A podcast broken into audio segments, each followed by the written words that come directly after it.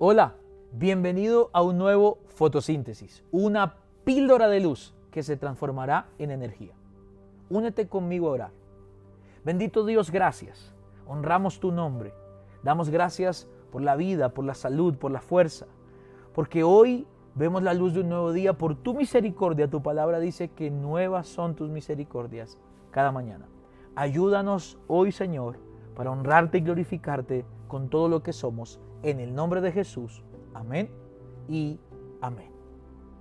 Hoy quiero que vayamos a una charla, a una eh, conversación bien peculiar entre Jesús y Poncio Pilato. Este famoso personaje que eh, se usa en el argot popular para hablar de las personas que se lavan las manos, la gente que soluciona asuntos complejos de una manera fácil. Pilato es conocido porque cuando decidió condenar a Jesús, aunque no estaba convencido de que él fuera un delincuente o culpable de algún delito, lo condenó por tener contento al pueblo, sobre todo a la, a la, a la élite judía que quería condenar a Jesús. Pero inmediatamente lo hace, él hace algo públicamente y se lava las manos.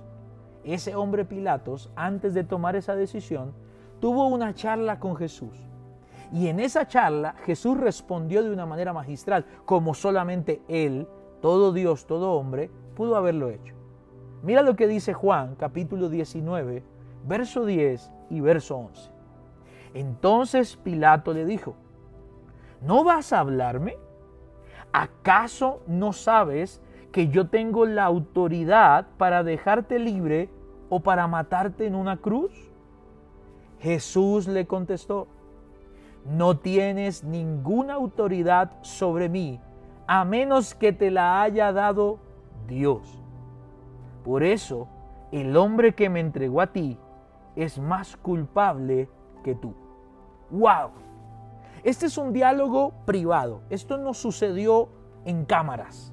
Esto no sucedió a la mirada de la gente. Esto sucedió después de que Jesús fue expuesto y fue discutido su caso públicamente y volvían a entrarlos a un lugar secreto, a un patio interior, y Pilatos no encontraba de qué juzgar a Jesús. Entonces le decía, dime quién eres tú, pronuncia algo por lo cual yo te pueda juzgar. Y al ver el silencio obediente de Cristo, Pilatos se exaltó y le reclamó desde su autoridad y le dijo, no te da miedo, yo te puedo matar.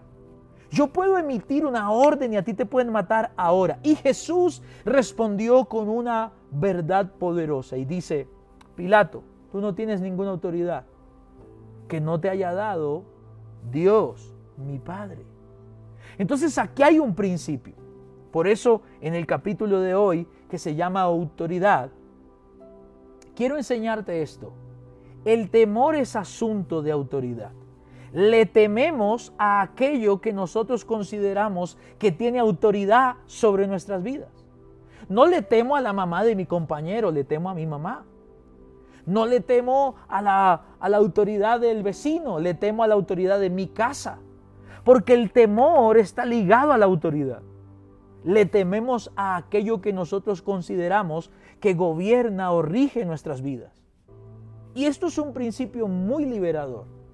Porque si tú le temes a algo es porque le estás dando demasiada autoridad en tu vida, más de la que esa debería tener. No le temas a cosas que no deberían gobernar tu vida. No tengamos temor de situaciones que no deberían gobernarnos. Por eso la respuesta de Jesús pacífica, tranquila, calmada, sensata, prudente. Jesús responde, no te tengo miedo, porque lo que tú estás haciendo no viene de ti, viene de la autoridad que te dio mi Padre, al cual Él sí temía. Esto es poderoso. Esto es poderosísimo, porque lo que está diciendo Jesús es que lo que yo establezco como autoridad en mi vida tiene un efecto llamado temor en mi corazón. ¿Quieres temer a Dios? ¿Quieres respetar a Dios? ¿Quieres reverenciar a Dios? Tienes que ponerlo como autoridad. Todo aquello que tú pones en autoridad te va a producir un temor reverente, te va a producir un respeto. Por eso Jesús le dijo, no te temo a ti, le temo al Dios que te dio esa autoridad, porque no la tienes por ti mismo, la tienes porque Él te la dio. Entonces, si Dios es autoridad, solo a Él le temo. Si Dios es gobierno, solo a Él le temo. Y aquí viene el reto para el día de hoy. No le des autoridad a cosas que después te van a traer temor a tu vida. Solo dale la autoridad a Dios. Es el único que gobierna tu vida, es el único que gobierna tu pensamiento, es el único que gobierna tus asuntos y solo a Él le vamos a temer. Ese es el reto para el día de hoy, esa fue la píldora de luz de hoy y nos vemos mañana en un nuevo fotosíntesis.